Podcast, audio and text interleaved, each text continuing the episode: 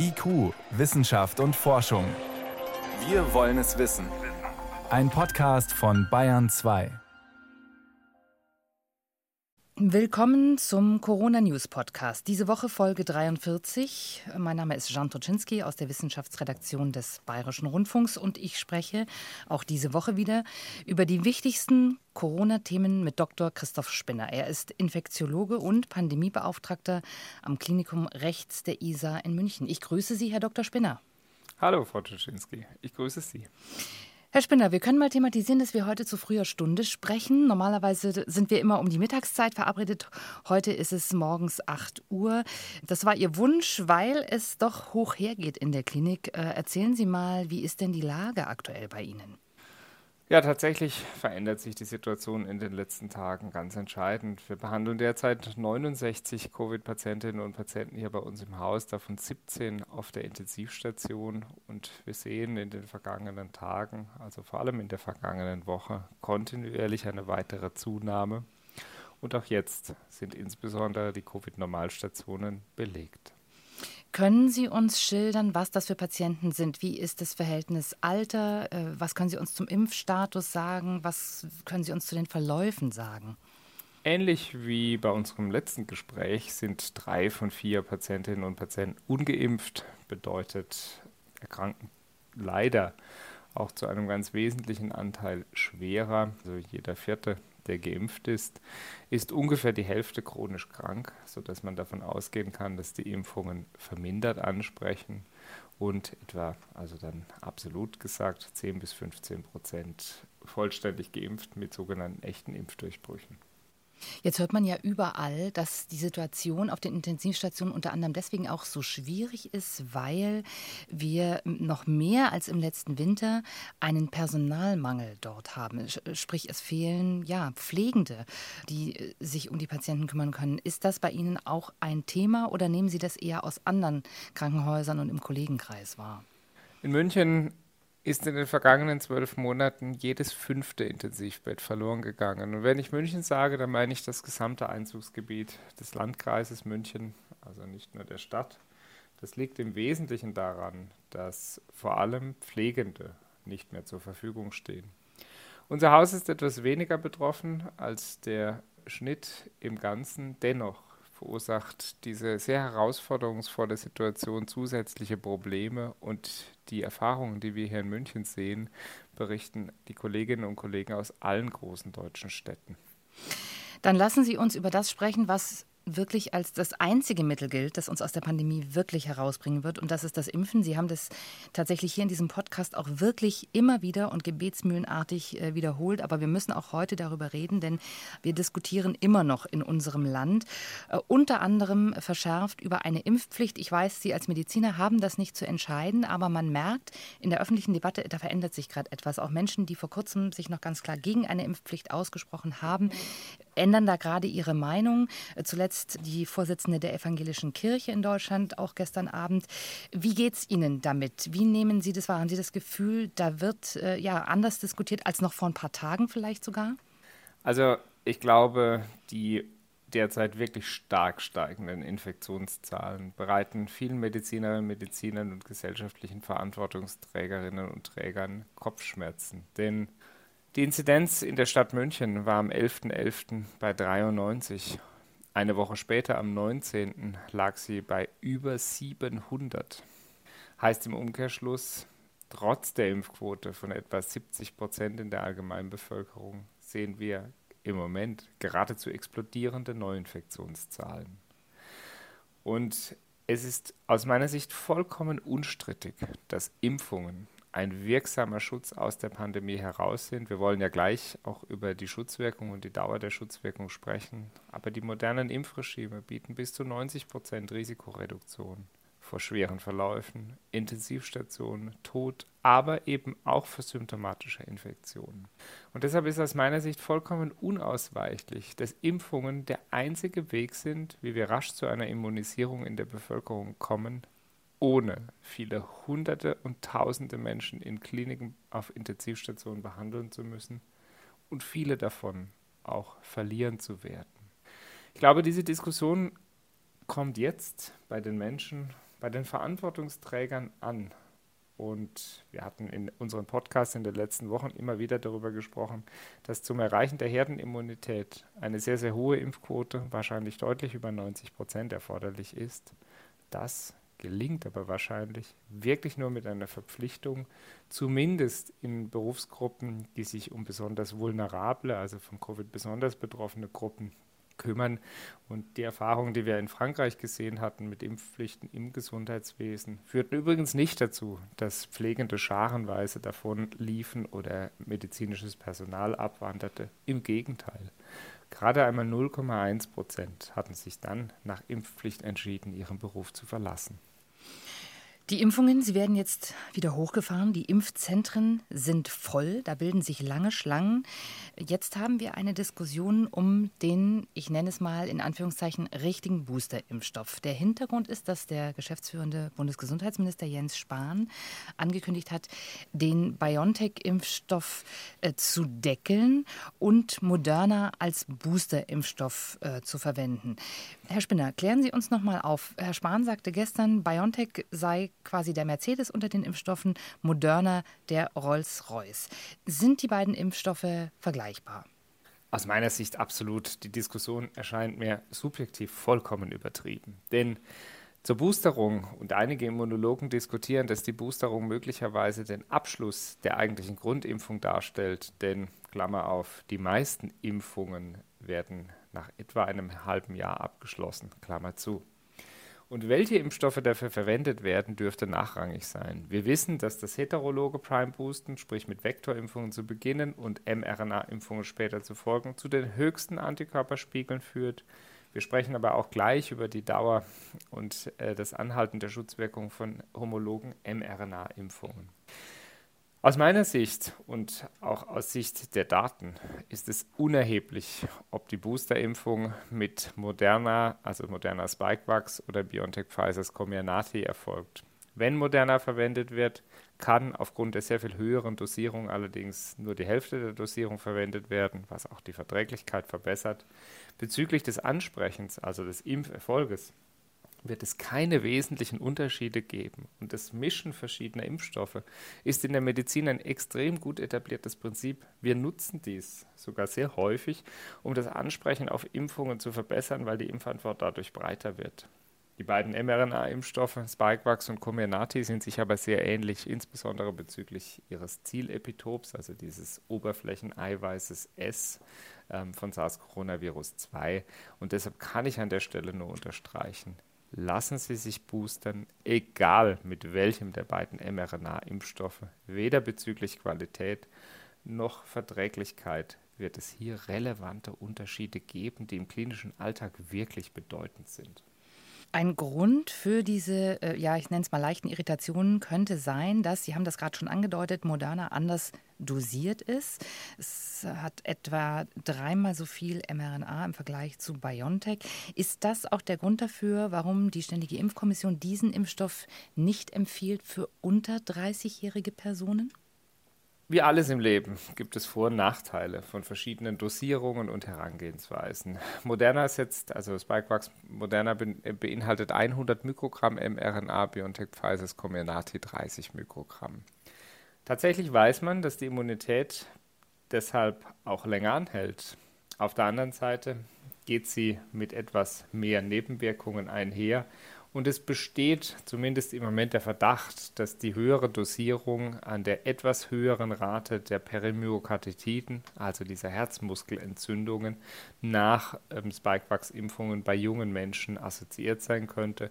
Und deshalb empfiehlt die Ständige Impfkommission aus meiner Sicht sehr gut nachvollziehbar, wie andere Impfkommissionen auf der Welt, dass eine Grundimpfung bei unter 30-Jährigen mit Comirnaty, also dem ähm, Impfstoff von BioNTech Pfizer, und nicht mit dem sehr viel höher dosierten Spikevax von Moderna durchgeführt werden soll.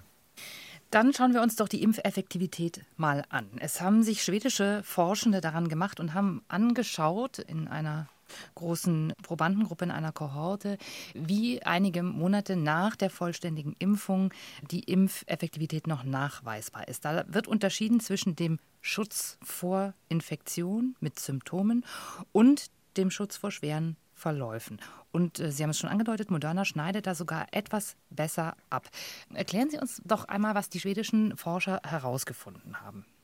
Die Arbeit ist ausgesprochen interessant und wird deshalb öffentlich zurzeit sehr stark diskutiert. Denn die schwedischen Forscher hatten sich angesehen, wie häufig Covid-Infektionen und Hospitalisierung, also Krankenhausaufnahmen in der schwedischen Allgemeinbevölkerung sind. Und stark vereinfacht lässt sich zusammenfassen, dass etwa nach einem, also die mRNA-Impfstoffe bei etwa über 90 Prozent Schutz beginnen und die Schutzwirkung des mRNA-Impfstoffes von Moderna nach einem etwa einem halben Jahr noch bei 59 Prozent liegt, für BioNTech Pfizer bei unter 50 Prozent und der Vektorimpfstoff Jadox von AstraZeneca nicht mehr mit einer Schutzwirkung einhergeht. Daraus lässt sich dann schlussfolgern, dass alle Impfstoffe im Laufe der Zeit bezüglich Immunität abnehmen. Und das hatten wir auch erwartet. Deshalb kommt der Boosterimpfung eine so große Bedeutung zu. Es gibt andere Arbeiten, die zeigen, dass für die mRNA-Boosterungen sechs bis zwölf Wochen, äh, sechs bis zwölf Monate nach Grundimmunisierung dann eine zusätzlich 95-prozentige Risikoreduktion erreicht wird. Und auch Daten aus Israel zeigen ganz klar, dass die Wahrscheinlichkeit der Krankenhausaufnahme insbesondere bei den älteren Menschen um das über zehnfache reduziert wird. Denn auch die schwedischen Forscher konnten zeigen, dass die Immunantwort, also die Schutzwirkung durch die Impfung im Laufe der Zeit abnimmt, und zwar vor allem bei Männern und bei älteren Menschen. Zusammenfassend lässt sich damit die Datenlage aus meiner äh, Sicht so beschreiben, dass Boosterimpfungen etwa fünf Monate nach Grundimpfung unverzichtbar sind, um den Schutz aufrechtzuerhalten. Besonders Menschen mit erhöhten Risiken schwerer Verläufe, das, damit sind vor allem auch ältere Männer gemeint oder solche mit Grunderkrankungen, profitieren von diesen Boosterimpfungen. Und ich bin sehr froh, dass wir insbesondere auch in Bayern dank ähm, der Arbeit der Staatsregierung jetzt die Möglichkeit haben, bereits nach fünf Monaten Boosterimpfungen anzubieten. Mit den steigenden Patientenzahlen aus meiner Sicht absolut unverzichtbar. Das heißt also, auch die Sorgen, man könne zu früh impfen und sozusagen überimpfen, ist aus Ihrer Sicht völlig unbegründet völlig unbegründet möchte ich sie nicht abtun, aber es gibt im Moment dafür aus meiner Sicht keinerlei Gründe. Denn das Prinzip der Überimpfung gibt es bei den Impfungen so nicht. Und wir hatten von den Vektorimpfstoffen gelernt, dass zu kurze Impfstoffe problematisch sein können wegen Vektorimmunität. Heißt aber im Umkehrschluss auch, dass in aller Regel nicht zu viel und nicht zu früh geimpft werden kann.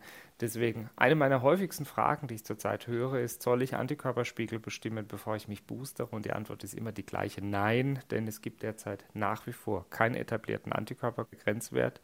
Und ganz klar, die Boosterimpfung wird für alle völlig unabhängig vom Antikörpergrenzwert empfohlen. Die einzig sinnvolle Frage, die meines Erachtens derzeit mit Antikörpermessungen vor und nach Impfung beantwortbar ist, ist bei schwerst immunsupprimierten, also immunerkrankten Menschen, ob es überhaupt gelingt, Immunantwort auszubilden. Eine Nachfrage zu den Zahlen, die Sie eben genannt haben. Schutz vor Infektion, 59 Prozent bei Moderna nach einem halben Jahr, etwas unter 50 Prozent bei BioNTech. Das gilt aber nicht für den Schutz vor schweren Verläufen der Krankheit. Dieser Schutz ist länger gewährleistet und der hört auch nicht von einem Tag auf den anderen auf. Für diese Frage sind, glaube ich, zwei Aspekte ganz maßgeblich. Die Höhe der Antikörperantwort geht mit dem Schutz vor Infektionen einher und die Höhe der zellulären Immunität wahrscheinlich mit dem Schutz vor schweren Verläufen.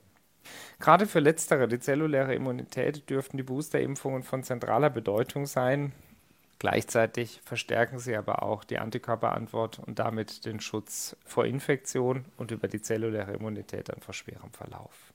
Und dieser Schutz, der hält an auch über die sechs Monate. Also das kann man sagen, dass das nicht einfach verloren geht.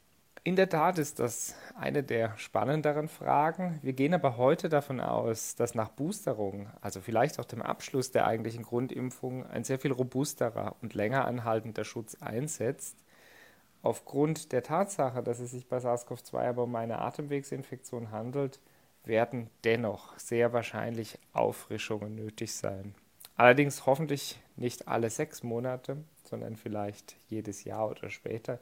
Das werden wir jetzt sehen. Es besteht ja auch noch die Möglichkeit, dass sich das Virus durch andere Varianten weiter anpasst.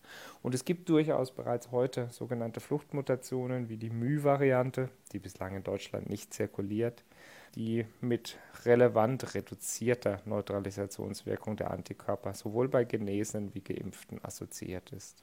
Also wir halten fest, die Boosterimpfung ist auf jeden Fall sinnvoll mit egal welchem Impfstoff, welchem mRNA-Impfstoff und sie ist hoffentlich länger anhaltend als die zweifache Impfung. Das ist zumindest die Erwartung. Lassen Sie uns noch kurz, Herr Spinner, über den Impfstoff reden, der jetzt diese Woche zugelassen werden soll, nämlich der Impfstoff für Kinder unter 12. Es erreichen uns ungeheuer viele Fragen. Es gibt die eine Fraktion der Eltern, die sagen, möglichst schnell, am besten jetzt schon, gerne auch off-label. Die können es also kaum erwarten. Und es gibt die andere Fraktion, die sehr vorsichtigen, die, die eigentlich eher Sorge haben, muss das denn jetzt unbedingt sein? Äh, wie stehen Sie zu einer Impfung für Kinder unter 12? Ich glaube, sie ist unverzichtbar. Wir sehen gerade bei den jüngeren Kindern ein vollkommen entfesseltes Infektionsgeschehen ist. Und das ist ganz zentral auch an der Ausbreitung zu den Eltern und Großeltern beteiligt. Kinder und Jugendliche sind auch durch SARS-Coronavirus-2 gefährdet. Natürlich sind die schweren Verläufe sehr viel seltener als bei Erwachsenen.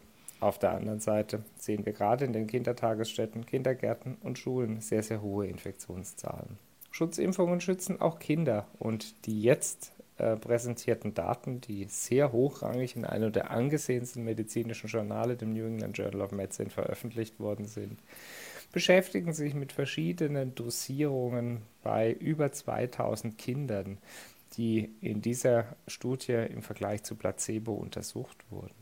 Und unzweifelhaft und völlig konkurrent mit den Ergebnissen der Covid-19-Impfstoffstudien bei Erwachsenen zeigt sich eine sehr gute Schutzwirkung bei gleichzeitig sehr guter Verträglichkeit. Und übrigens, wir impfen unsere Kinder ja zum Glück gegen viele impfpräventable Erkrankungen, von Wundstarkrampf über Hepatitis B bis hin zu anderen. Und ich glaube, es gibt in der Medizin kein sichereres Mittel als Schutzimpfungen, die zuverlässig Erkrankungen vermeiden. Aus meiner Sicht sprechen viele gute Gründe dafür, auch Kinder Covid-19 zu impfen. Und die Impfstoffe sind inzwischen bei so vielen Millionen Menschen auf der ganzen Welt verimpft, dass es aus meiner Sicht derzeit auch keine begründeten Argumente gibt, die gegen eine Impfung sprechen. Herr Spinner, letzte Frage für heute, weil Sie auch direkt daran beteiligt sind. Das Klinikum Rechts der ISA hat diese Woche eine neue Therapie bei Covid-19 vorgestellt. Es geht um sogenannte neutralisierende Antikörper. Wir haben über solche Therapien hier auch schon gesprochen im Podcast. Das ist eine der wenigen guten Nachrichten in Bezug auf Covid-19 dieser Tage. Was genau können Sie uns da sagen? Wie kann diese Therapie eingesetzt werden? Welche Erfolge haben Sie da? Im Wesentlichen handelt es sich bei der Antikörpertherapie eigentlich um eine passive Impfung. Das heißt, Menschen, deren Immunsystem nach einer aktiven Impfung nicht ausreichend aktivierbar war, ungeimpfte oder solche Menschen, die ihre Immunität im Laufe der Zeit verloren haben, können durch diese Antikörpertherapie zu deutlich über 80 Prozent vor schweren Verläufen geschützt werden. Wir setzen diese Antikörper bereits seit Monaten im stationären Therapieumfeld ein, haben deutlich über 250 Patienten bislang behandelt aber aufgrund der deutlich steigenden Fallzahlen haben wir uns letzte Woche entschieden, ein Antikörpertherapiezentrum auch für ambulante Patientinnen und Patienten zu eröffnen. Denn die Antikörper müssen sehr, sehr früh eingesetzt werden, also gerade wenn die Menschen noch zu Hause sind, um die Krankenhausaufnahme, Intensivstation oder Tod zu vermeiden. Sie sind sehr gut verträglich und werden ein einziges Mal als intravenöse Infusion verabreicht. Die Europäische Arzneimittelagentur hat sie vor wenigen Tagen zur Therapie zugelassen. Zwei Präparate, davon steht uns eines aus der Bundesnotfallreserve kontinuierlich zur Verfügung. Und deshalb hatten wir uns auch entschieden, in der deutlich steigenden Infektionszahl zu handeln, denn in den Kliniken besteht heute schon großer Behandlungsdruck eine hohe Belegungsquote mit Covid-19 und jede verhinderte Klinikaufnahme, jeder verhinderte Intensivaufenthalt ist nicht nur für die Kliniken, sondern auch für die betroffenen Menschen von ganz zentraler Wichtigkeit. Wer sich darüber informieren möchte, findet auf der Klinik-Homepage unter www.mi.tum.de weitere Hinweise.